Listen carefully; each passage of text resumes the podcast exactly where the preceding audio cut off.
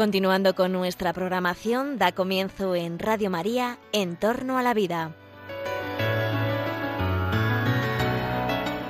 Un espacio dirigido por Jesús San Román.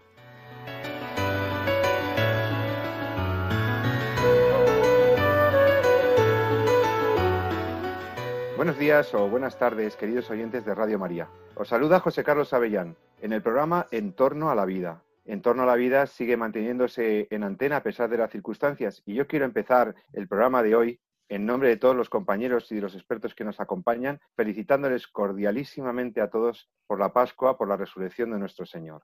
Hoy, hoy la Virgen está contenta, hoy la Iglesia está contenta, hoy Radio María celebra eh, que llevamos unos días ya de resurrección. Este, desde este pasado domingo, hoy ya miércoles, estamos felices de felicitarte la Pascua todos los miembros de Radio María nos acordamos, muy especialmente las personas que lo están pasando mal, otros que nos escucháis y que ya vais recuperando, familiares, amigos, todos están en nuestro corazón y los ponemos en las manos de Jesús y de la Virgen. Y hoy tenemos un tema que te puede entretener mucho. Bueno, tenemos varios asuntos que te pueden interesar, pero mm, quería empezar por deciros que ese es un programa que va sobre la vida.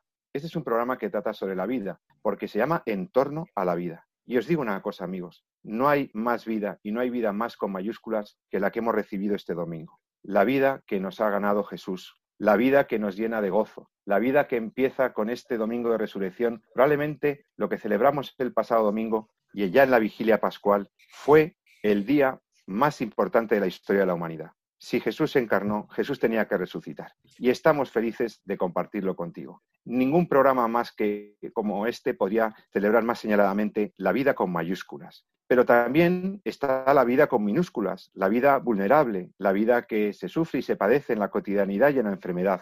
Y ahí el Señor tampoco nos ha dejado solos, porque en medio de este lío que es la, la pandemia del coronavirus, estamos, estamos encontrando testimonios maravillosos de personas, de entrega, de sacrificio, de buenas acciones, de donación personal, tenemos una serie de ángeles, ángeles encarnados, que son esos sanitarios y esos capellanes y esos sacerdotes que están atendiendo a las personas en los hospitales y en las residencias. Y nosotros hoy queremos, aparte de rendirles homenaje y ofrecerles eh, cordialmente, brindarles nuestro programa, queremos también, queríamos tenerles con nosotros. Vamos a tener ciencia, vamos a tener eh, ética, vamos a hablar de cosas profundas, pero también de temas y de asuntos que tienen que ver con la vida real, con la vida muy real, con la vida que está ahí, sufriente, doliente, en riesgo, pero que está en manos de personas muy buenas. Hoy quiero saludar con mucho cariño a las personas habituales de este programa.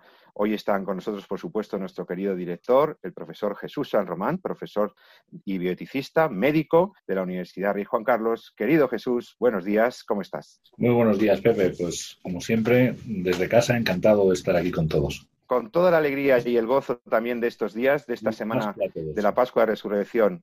Y también está con nosotros María de Torres, profesora de bioética, experta, jurista. Veis que nos vamos complementando, filósofos, médicos, juristas. Hoy María está con una sonrisa buenísima, fenomenal. Ustedes no la pueden ver, pero porque esto es la radio, pero está feliz de la vida porque además ha superado la enfermedad, ha pasado por el coronavirus. ¿Qué tal, María? Buenos días. Buenos días. Pues feliz Pascua a todos y encantada de poder estar aquí con vosotros una vez más. Estoy ya infinitamente bien, recuperadísima. Gracias a Dios no ha sido nada grave y, bueno, pues a, recuperarse y a, y a empezar en el día a día otra vez.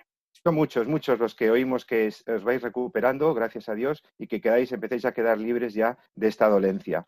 También está con nosotros, y es una suerte y un honor contar con su presencia hoy en el programa, al catedrático de Filosofía de la Ciencia de la Universidad de Valladolid, nada menos que nuestro amigo el doctor Alfredo Marcos. ¿Qué tal, Alfredo, profesor querido? Buen día. Hola, muy bien. Iba a decir muy bien de momento y gracias a Dios porque en estas circunstancias eh, nada se puede asegurar a largo plazo. Eh, feliz Pascua a todos y muchísimas gracias por, por hospedarme durante este ratito aquí en esta casa radiofónica. Bueno, tú has, acabas de publicar una monografía muy interesante, Un paseo por la ética actual en Digital Reasons. Luego hablaremos de, ese, de esa obrita tuya y de, qué pasa la ética en unas circunstancias como estas. El bien, el mal, se pone a prueba la bondad de la naturaleza, la bondad de las personas y vamos a hablar un poquito también de eso. Con un profesor de ética como tú será un placer, porque, pero no, pero he dejado para el final he dejado para el final nada más y nada menos que a un amigo muy querido,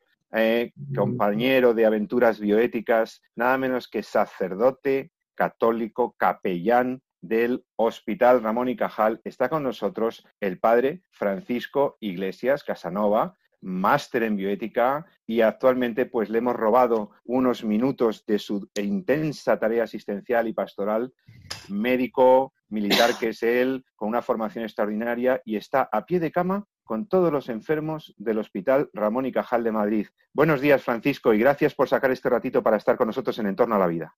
Feliz Pascuas, especialmente como siempre desde aquí a todos los enfermos, a todos los que están sufriendo y especialmente también a los sanitarios que lo están dando todo por ellos.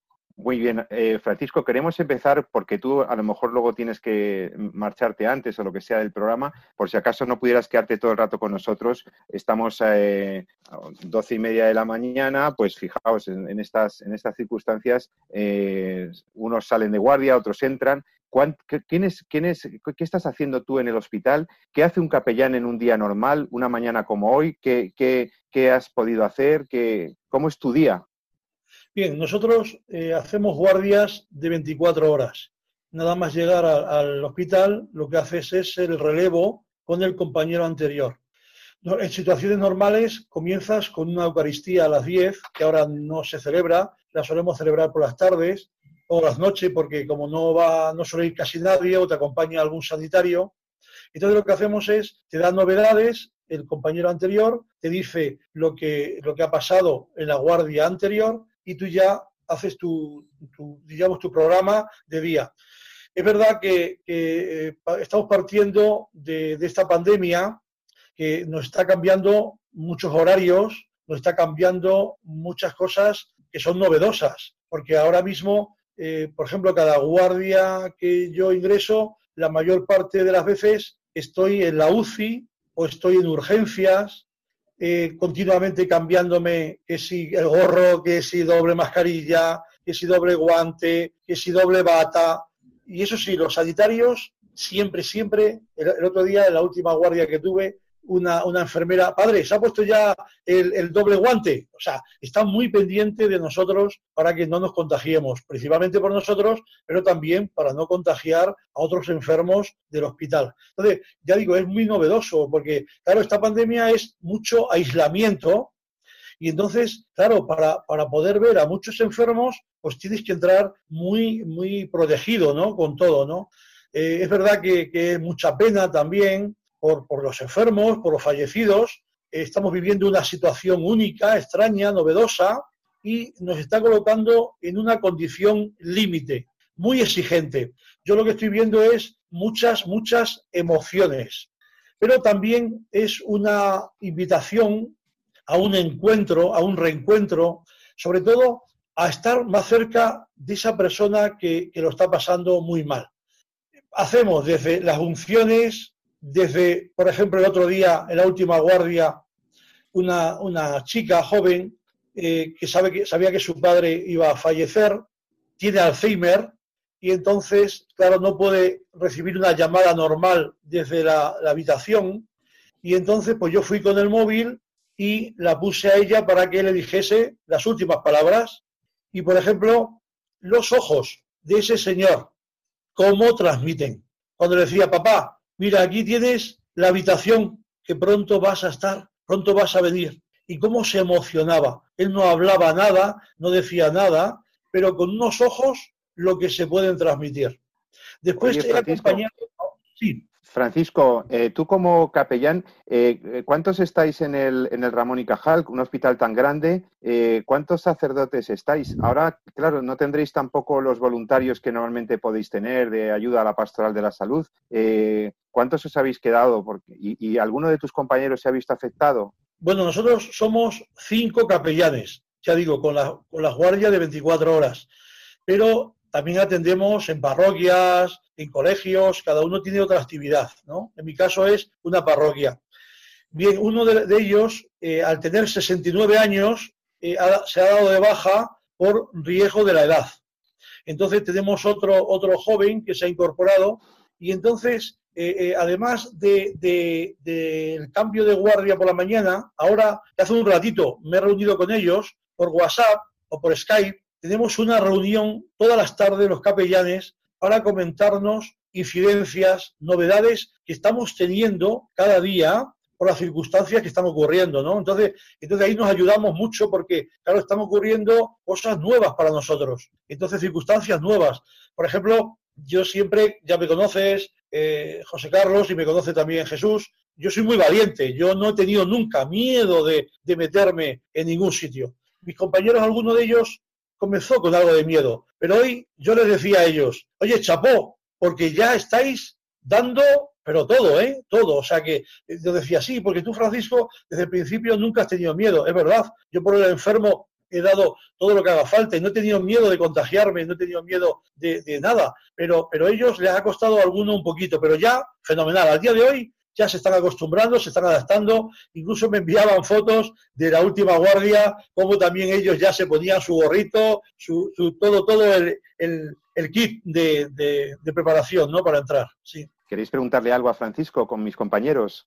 Sí, yo quería decir, preguntarte, Francisco, si la actuación de los sacerdotes en el hospital, me imagino que aparte del paciente, creará gran influjo en las familias y en los propios sanitarios, ¿no? Porque yo creo que también removerá corazones toda esta situación y también se acercarán a ti, no solamente pacientes, sino también sanitarios y familiares, ¿no? Por supuesto, por eso antes cuando, María de Torres, muchas, muchas gracias por la pregunta, antes cuando, cuando he iniciado Feliz Pascua he dicho a los enfermos y a los sanitarios, es muy importante la labor que están haciendo, eh, nos está uniendo muchísimo con ellos. Yo desde aquí les alabo porque lo dan todo, lo dan todo. Y nos ayudan a nosotros, a los capellanes, para poder llegar hasta el último rincón las últimas UCIs, porque de los Ramón y Cajal ya no solo tenemos las dos UCIs que teníamos de siempre, sino reanimación, eh, cardiología, tenemos eh, eh, los quirófanos han pasado bastantes de ellos a UCIs, los gimnasios han pasado a UCIs, o sea, entonces ellos nos ayudan muchísimo. Entonces es, es un ambiente muy bueno.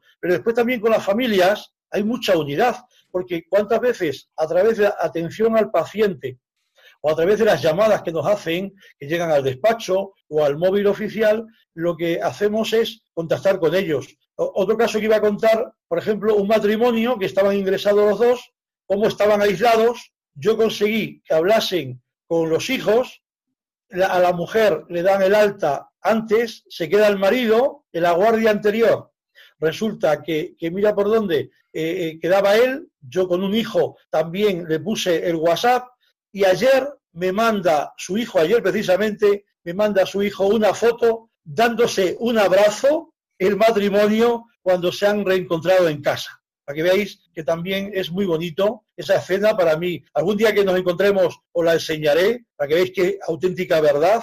Y si, fuese ahora eh, con imágenes la podría enseñar, pero la radio es, lo que impide la imagen. Entonces, ese abrazo tan tierno, tan dulce, tan emotivo, tan cariñoso de ese matrimonio y ya están los dos curados de este, de este bicho, como decimos, ¿no? Francisco, ¿has, conocido, has presenciado alguna conversión en, este, en, este, en esta dura temporada que has, que has vivido, que estás viviendo? ¿Alguna? ¿Alguna conversión, alguna cosa llamativa desde, la, desde el ámbito de la fe? Claro, claro, muchísimas conversiones.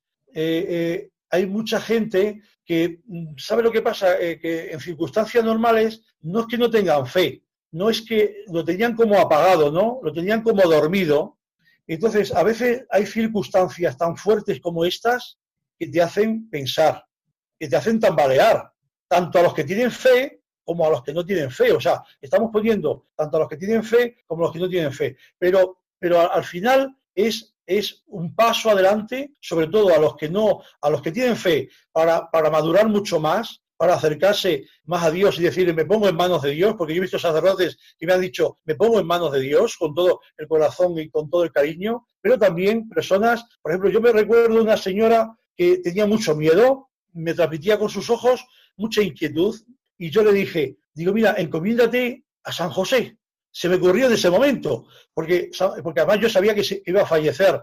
Digo, mira, San José, la Virgen María, eh, a quien tú tengas más devoción, pero en ese momento me salió San José. Le dije, encomiéndate que te, vaya, que te va a ayudar muchísimo. Y en efecto, cuando yo me iba, bueno, me, me transmitía una paz, una serenidad con la vista. Me dijo, muchas gracias, Padre, porque porque yo tenía un poquito apagada mi fe, pero ahora me di cuenta que el Señor, que la Virgen María, que San José, al cual me has invitado hoy a orar, están cerca de mí, les siento cerca de mí. Y al día siguiente también fui y posteriormente ya falleció, pero se fue con una paz, una serenidad. Y eso también quiero transmitir un poco a las familias, sobre todo a los que tienen familiares enfermos, también que, tengan mucha, eh, es decir, que cuenten con nosotros, que en la medida que pueda, que nos llamen, que nosotros vamos a estar ahí. Pero aparte de eso, el Papa, ya sabéis que el Papa Francisco ha dado la indulgencia plenaria a todos los enfermos del coronavirus, para que si acaso, donde no llegamos nosotros, los sacerdotes, llega Dios. Eso es muy importante, ¿eh? que también lo tengamos en cuenta. Donde no llegamos nosotros, humanos, sencillos, eh, humildes sacerdotes, llega Dios que nos quiere, que nos ama y que nunca nos ha dejado, especialmente en estos momentos difíciles. Francisco, para los oyentes que no lo tengan muy claro, como sacerdote, eh, y ya cambiamos a otros temas, pero es que me parece importante que la gente sepa lo que significa una indulgencia plenaria. Claro, eh, es que, bueno, una indulgencia plenaria yo creo que muchas veces la hemos escuchado, la hemos oído. Por ejemplo, ayer el Papa eh, sabéis que con motivo del Domingo de Resurrección dio una indulgencia con la bendición et Orbi, ¿no? Entonces, sí, sí, el domingo pasado, domingo de resurrección, sí. Sí, el domingo, el domingo pasado, el domingo de resurrección nos dio una... Es que a veces no, nos perdemos en, los horarios y, y los cambios de día, ¿no? Con tanto, ya sabes, con tanta guardia, con, tantas, con tantos problemas, pero el domingo pasado es verdad que en la, en la, en la bendición el Borbi nos da una indulgencia plenaria. De alguna forma, eh, eh, indulgencia plenaria es, esa indulgencia es concedida por la Iglesia católica en virtud de la cual, eh, sobre todo, se concede a los fieles que bajo ciertas condiciones, pues se, se llegue a ese perdón, ¿no? El perdón de los pecados concedido por esa, por la Iglesia Católica, ¿no? Sobre todo, perdón ante, ante una, un error que tengamos nosotros, ajenos, porque muchas veces nos confesamos, muchas veces podemos confesarles, pero muchas veces hay penas temporales, ¿no? Entonces la indulgencia, esas penas temporales las perdona todas. Es una forma de purificación, para que entendamos mejor. O sea, Dios es puro, Dios, eh, nosotros somos muchas veces fallamos, nos equivocamos, entonces la indulgencia a esos errores, que muchas veces hemos pedido perdón con el, perdón de los pecados, pero, la indulgencia nos, purifica para que las personas se queden tranquilas. ¿eh? Genial, pues aclarado queda. Pues qué maravilla, el poder de la Iglesia, la maravilla de una Iglesia madre que además tiene instrumentos como vosotros, como los capellanes, para, para atender, para acompañar, para consolar, para dar esperanza. Eh, aquí, desde este programa, queremos eh, rendir nuestro agradecimiento a todos los sacerdotes y especialmente a los que ahora estáis tan involucrados en, la, en el tema de la pastoral de la salud. Pero fíjate que, cambiando un poco de tema, eh, aunque no del todo, algunas personas me preguntaban, oye profesor, pero ¿cuándo habrá un, fármaco o una vacuna? ¿Tanto se tarda en sacar adelante un tratamiento para este tema? ¿Qué podemos esperar de la ciencia? Bueno, yo creo que esa pregunta se la voy a trasladar a mi amigo y compañero Jesús San Román, que, que, de eso, de cómo se, se saca adelante un medicamento o un tratamiento, él sabe mucho más que yo. Adelante, Jesús. ¿Qué puedes decir sobre eso? Es todo un, cambio de tercio. Estaba encantado escuchando al padre Francisco, a quien recuerdo mucho como alumno y, la verdad es que es, un privilegio, es un privilegio oírle. ¿no?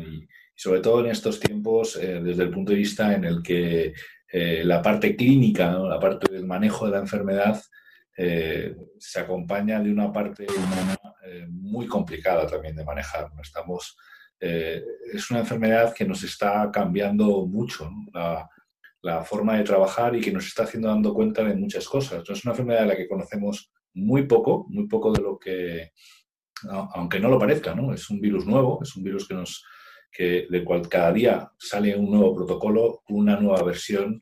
Eh, a veces sale un artículo, se publica, luego se desmiente ese mismo artículo horas más tarde y, y, claro, nos está, nos está enseñando mucho a cómo se maneja la enfermedad. Pero por otro lado, nos está enseñando mucho, a, recuperando mucho, diría decir yo, quizá a los médicos y a todos los sanitarios, ese aspecto humano de la medicina que teníamos un poquito a veces aparcado, ¿no? ¿Por qué? Porque lo dábamos muy, muchas veces por, por porque estaba allí, ¿no? Que decir, ahí estaba el enfermo en, su cama, en su hospital, y las familias iban a verle, y tú pasabas visita, y luego salías, informabas a la familia, y todo eso ha cambiado, como decía muchas veces, como dice Francisco. Ahora el enfermo está aislado, la familia no puede llegar a él, eh, tú tampoco puedes llegar claramente a la familia, tienes que informar mediante teléfono.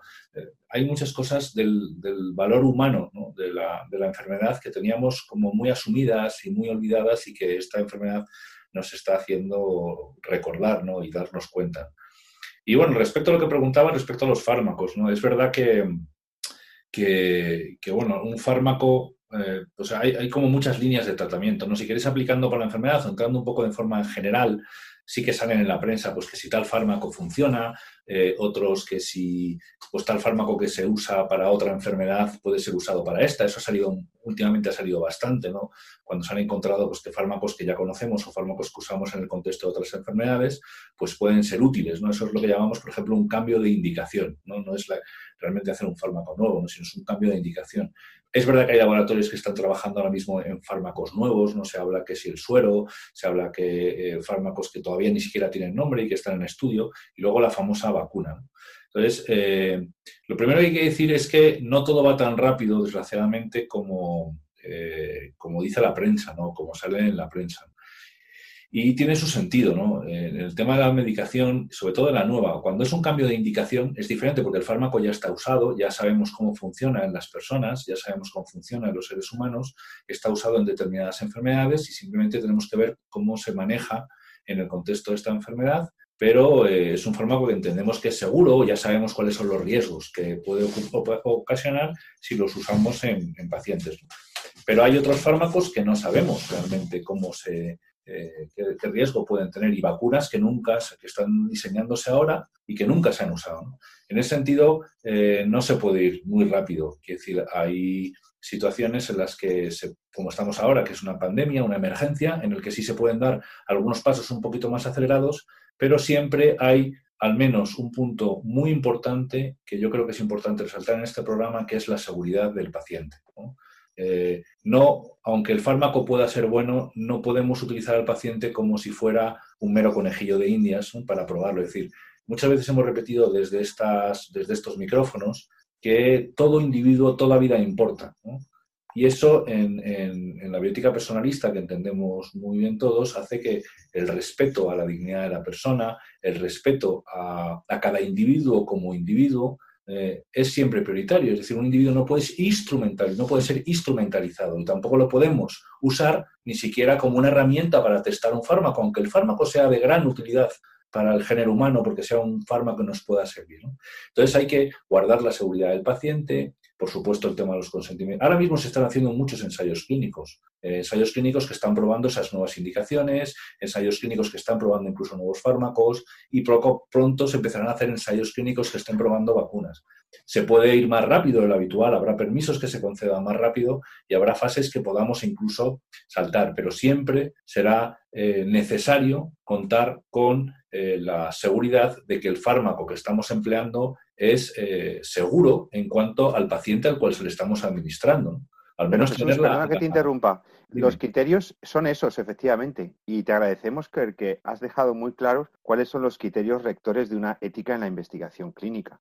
Y has dicho cuáles son las prioridades. La persona, su dignidad, no instrumentalizada persona. Eso está muy bien. Pero algunas personas podrían decir, pero el profesor San Román ha admitido alguna excepción a esos plazos tan largos, a veces de años, para poder tener un fármaco en la calle, en la farmacia o en el hospital.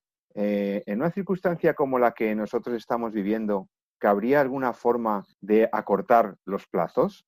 Ah, depende a qué plazos te refieras. Por ejemplo, se acortan los plazos administrativos, por ejemplo, que es, muchas veces eh, se validan los proyectos de forma mucho más rápida, pero eh, hay, insisto, hay puntos de partida sobre los cuales, o, punto, o, bases que no pueden ser obviadas, siempre, ¿no?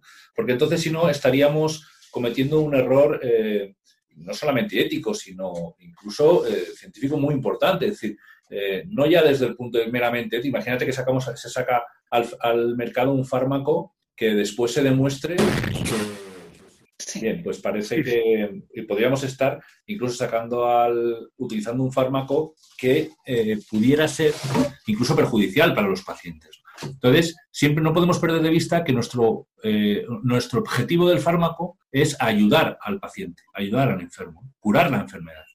Y eh, eso obliga a tener una mínima seguridad del fármaco que estamos usando, que sea eficaz que vaya a cumplir sus objetivos, que es el curar la enfermedad o resolver algún problema clínico y que lo hagamos sobre la base del respeto a la persona sobre la cual la hemos probado.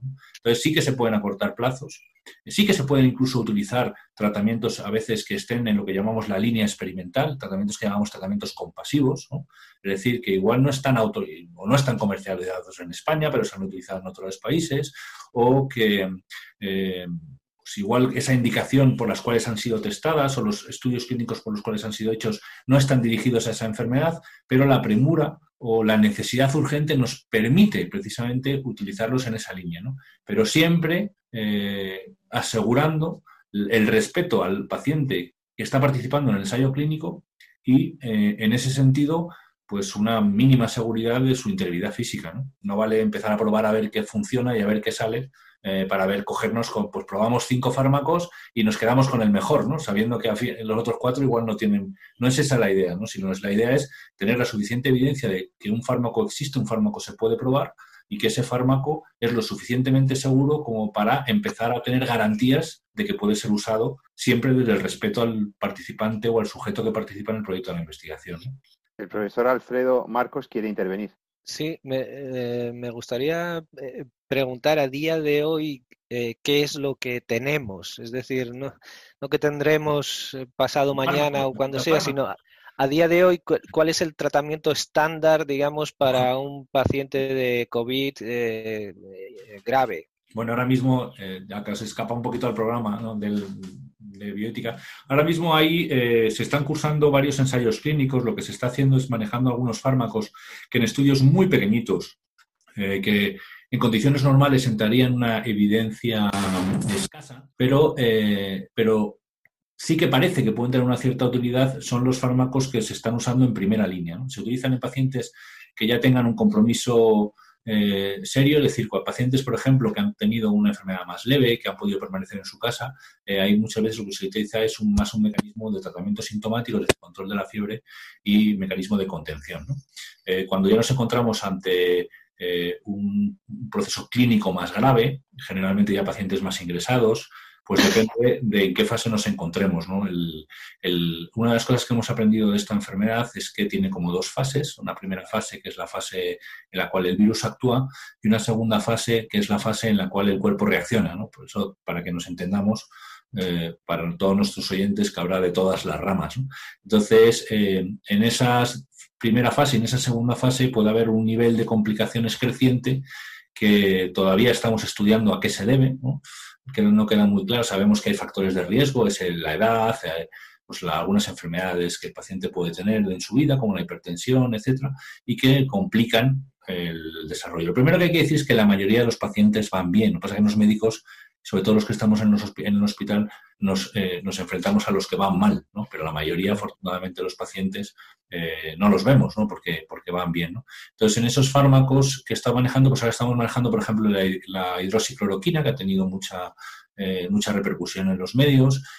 también este, se están usando corticoides en fases más avanzadas para tratar de disminuir, algunos inhibidores de algunos factores de, de inflamación, como inhibidores de esas moléculas a través de las cuales las células se hablan, como la interleuquina 6, etcétera, ¿no? Eh, antitrombóticos también se están usando, pero no hay un, protocolo en el sentido de decir, si el paciente tiene esta enfermedad, le tratamos así, sino que muchas veces depende de en qué contexto de la enfermedad está, en qué fase. Si está en una fase crítica, estamos utilizando unos tratamientos. Si está en una fase menos crítica, igual no utilizamos ninguno.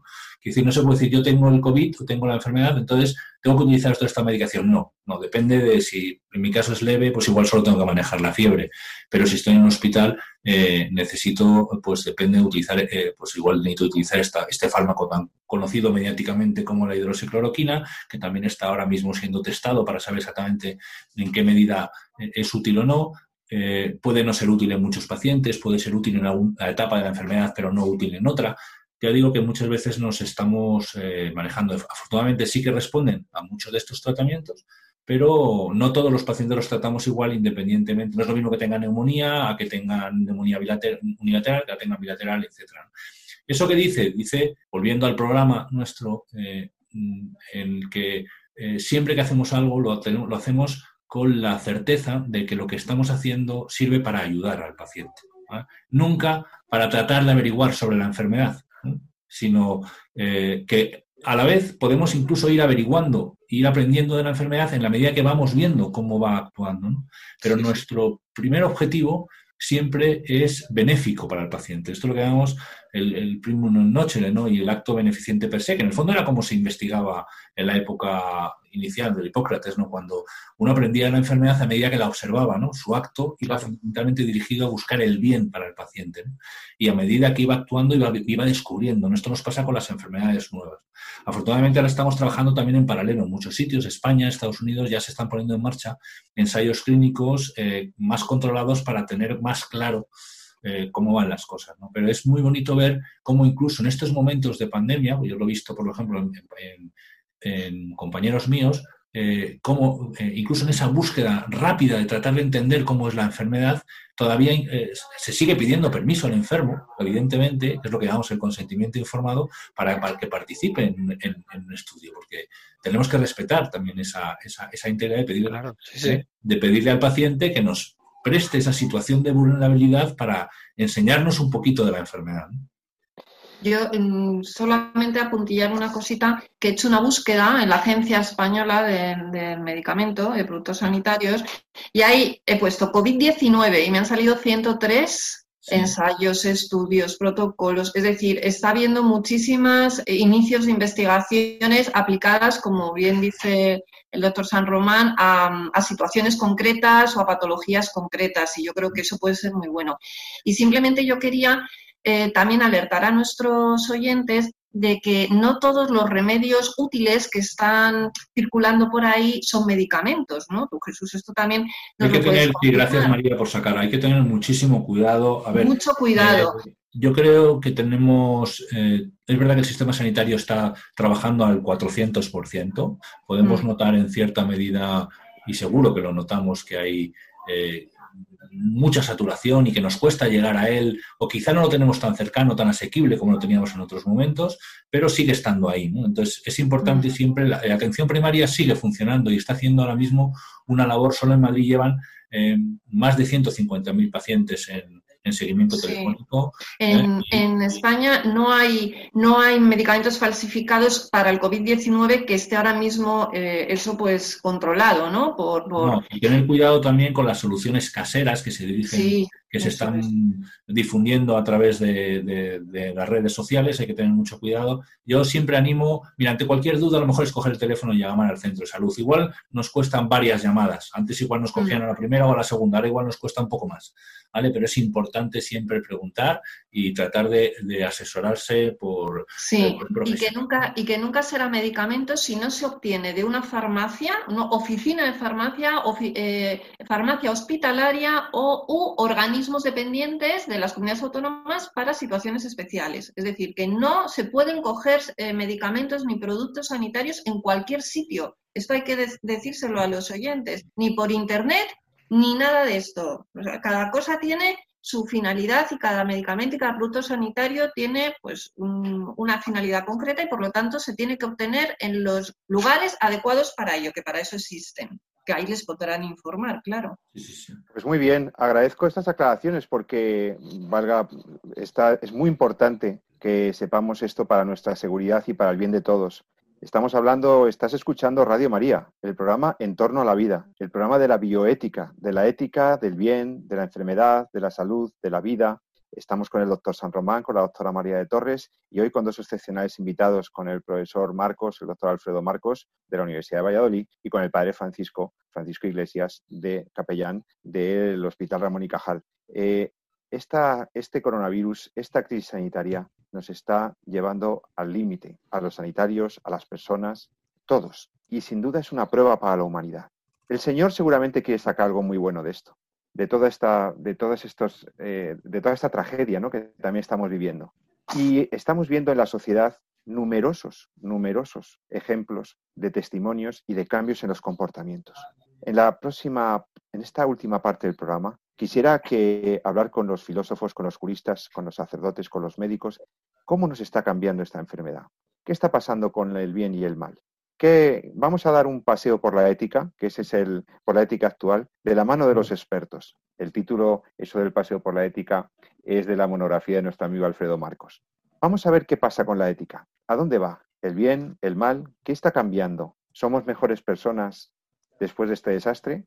Seremos los mismos, pero la sociedad tendrá que cambiar en, muchas, en, en muchos sentidos. Vamos a escuchar una canción de un amigo mío, un cantautor todavía poco conocido, maravilloso, Antonio Mata, que escribe canciones preciosas. Vamos de vuelta con todos vosotros en Radio María. Hasta ahora mismo.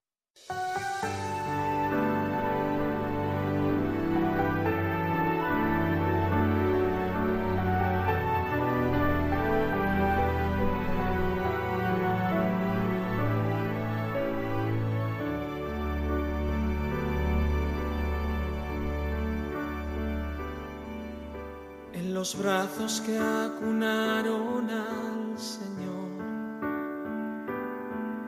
en las manos que curaron sus heridas, en los dedos que secaron su dolor. Ay, quiero estar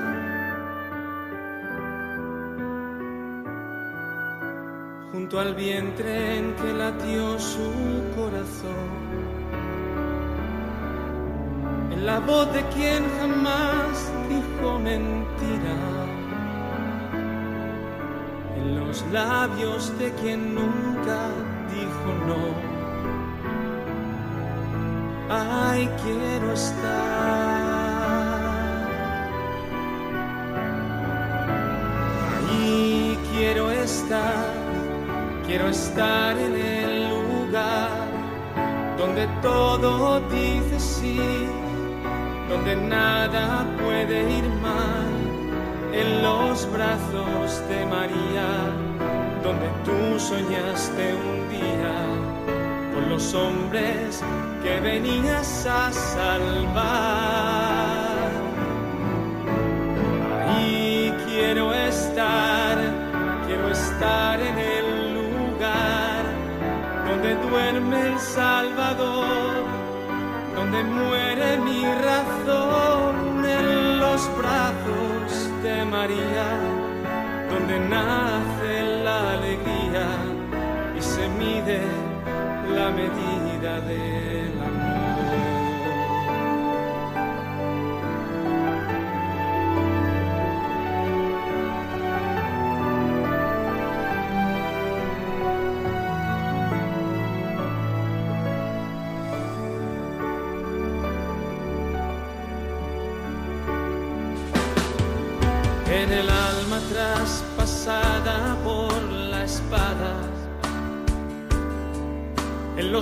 pasos que siguieron a la cruz, en las lágrimas que nunca derramaba. Ay, quiero estar, ay, quiero estar. En los años de silencio y de renuncias y de vida consagrada en el seno donde nace la verdad. Y ya estamos de vuelta con todos vosotros en Radio María. En este miércoles en el que, en la Pascua de Resurrección, estamos en el programa sobre la bioética. Os habla José Carlos Avellán.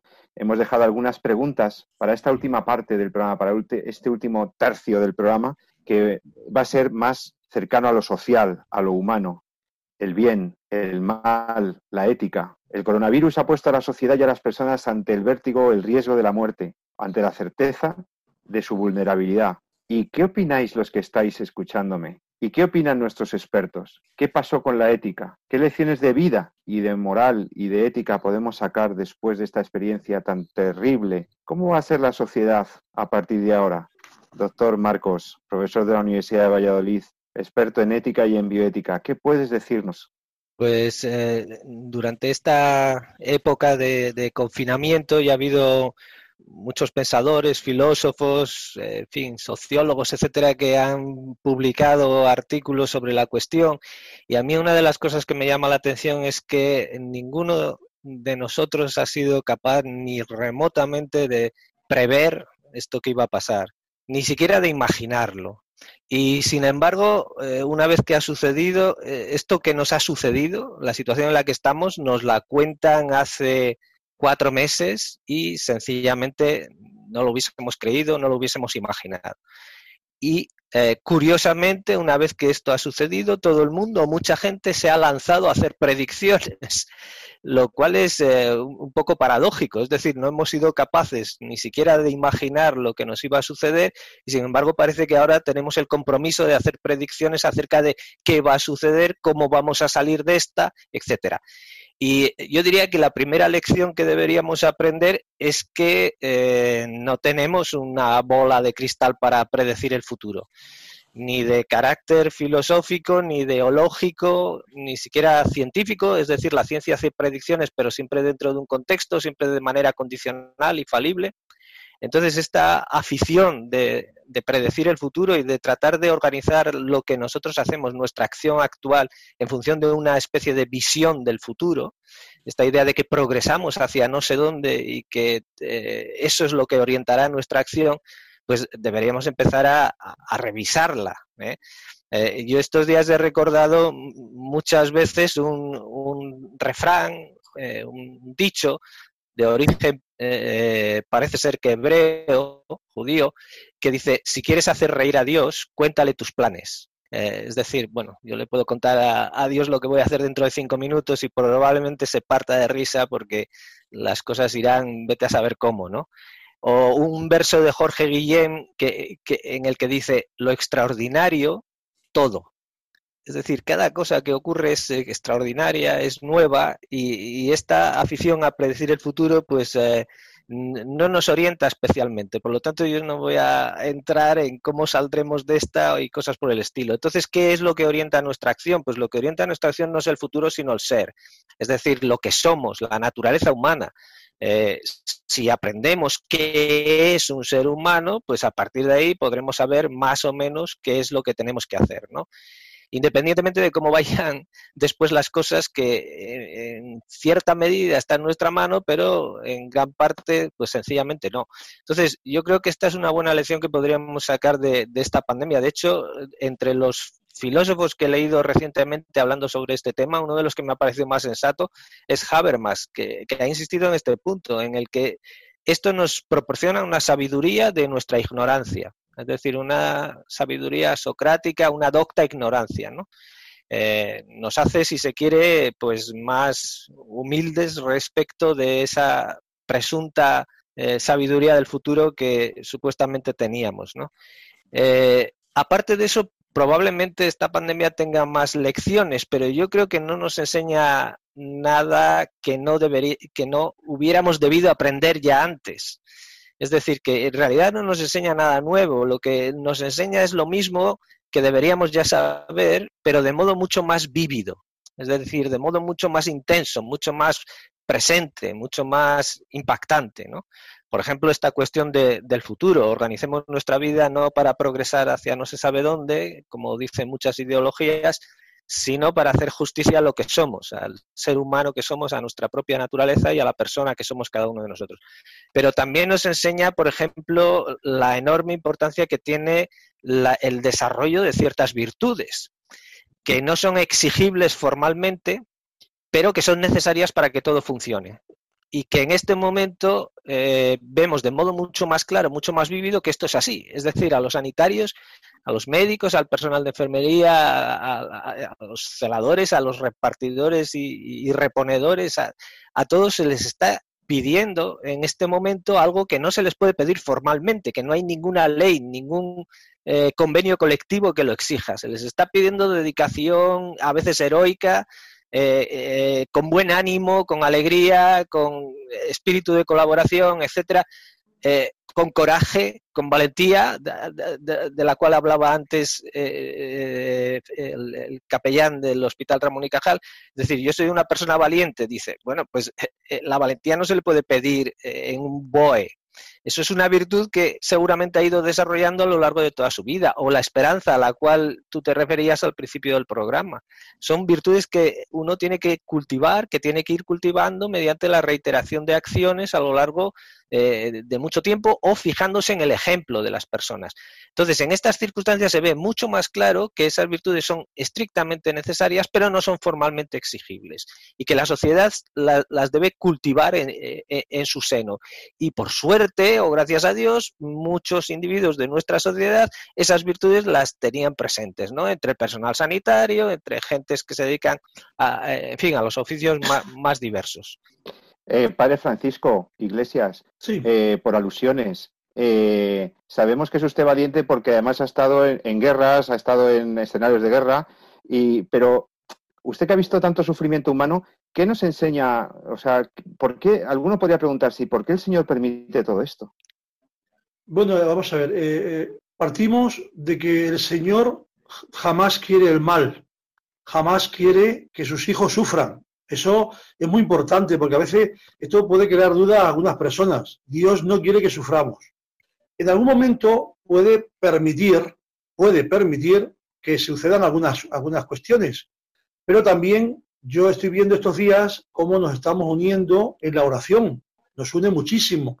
Cómo nos estamos reencontrando, cómo nos estamos reencontrando, ¿no? Cómo nos estamos humanizando, cómo estamos sacando cada uno lo mejor de nosotros mismos es una oportunidad muy buena de centrarnos en los demás, en las relaciones, en, esas relaciones importantes que todos tenemos en nuestra vida, pero sobre todo, yo por ejemplo, en mi caso, yo le he dedicado mucho tiempo siempre a Dios, pero ahora, a pesar de, estos momentos tan difíciles, los momentos más, más intensos, más bonitos y más hermosos ha sido cuando me iba a la capilla, porque eran los momentos en los cuales yo me desahogaba, porque aunque sea valiente, no tenga miedo, pero somos humanos y dudamos y somos frágiles y somos débiles y necesitamos su apoyo. Por lo, por lo tanto, es un momento también muy bueno para dedicarnos a Dios y pedirle que nos ayude para despertar también nuestra sensibilidad, nuestra solidaridad, especialmente con las personas que más nos necesitan.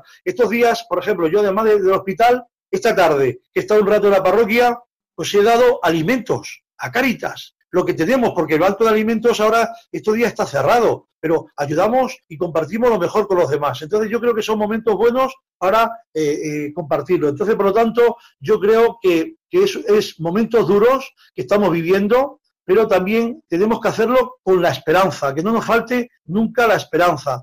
El Señor y yo, sobre todo la Virgen María, bajo la vocación de María Auxiliadora, ellos nos protegen, nos ayudan, nos dan aliento y ánimo en estos momentos difíciles. Así que yo desde aquí os animo a que no perdamos la fe, no perdamos la esperanza y que Dios nos quiere, no lo olvidemos, nos quiere a todos.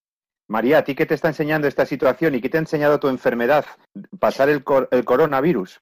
Bueno, pues que soy tan frágil y tan débil como cualquier otra, otro ser y que estamos pues en este mundo pues porque Dios quiere que estemos así de claro me podía haber pillado esto otra cosa Pero bueno, eh, te das cuenta efectivamente que, todo el mundo es muy solidario, todo el mundo quiere ayudar, todo el mundo te pregunta eh, para saber cómo estás. Mm, yo creo que esto está también haciendo que la gente sea mm, más consciente de que todas las vidas importan. Nosotros estos aplausos de las 8 de la tarde que hacemos, aplaudimos a la policía, aplaudimos a los sanitarios, aplaudimos a los enfermos, aplaudimos a todo el mundo. Y, yo creo que es muy bueno para que retomemos ese concepto de que todas las vidas valen, todas las personas tenemos un valor y tenemos que ser respetadas independientemente de nuestra situación de salud. ¿eh? Y eso es muy bonito y es muy importante y, va a hacer que baje la agresividad de unos contra otros. No quiero hacer predicciones, como muy bien dice